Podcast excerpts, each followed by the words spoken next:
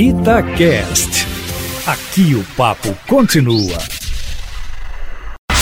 Emprego e carreira.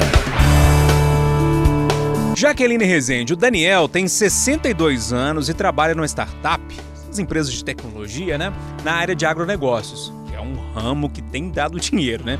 Ele é engenheiro agrônomo, Jaqueline, e tem que lidar com a garotada nessa empresa. Ele diz que está sentindo. tá meio pesado, a história toda tá meio pesado para ele, essa questão da situação, o choque de gerações. Ajuda o Daniel aí, Jaqueline, bom dia. Bom dia, Júnior. Bom dia, Daniel. Eu adoro esse assunto. Vamos lá, lidar com essas gerações é difícil tanto para o Daniel quanto para esses meninos também. É um choque de geração, é um choque de ideias. Então, o ideal, Daniel, é que você primeiro tenha o exercício da tolerância e da paciência. Isso é muito sério, né? A gente tem que adaptar as mudanças de mercado.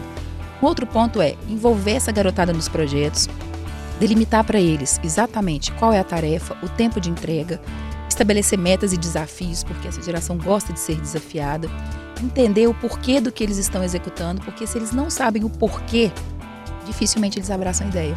Então não é só quando a gente era antigamente, a gente delegava e faça isso, mas estou passando, o porquê, onde a gente quer chegar.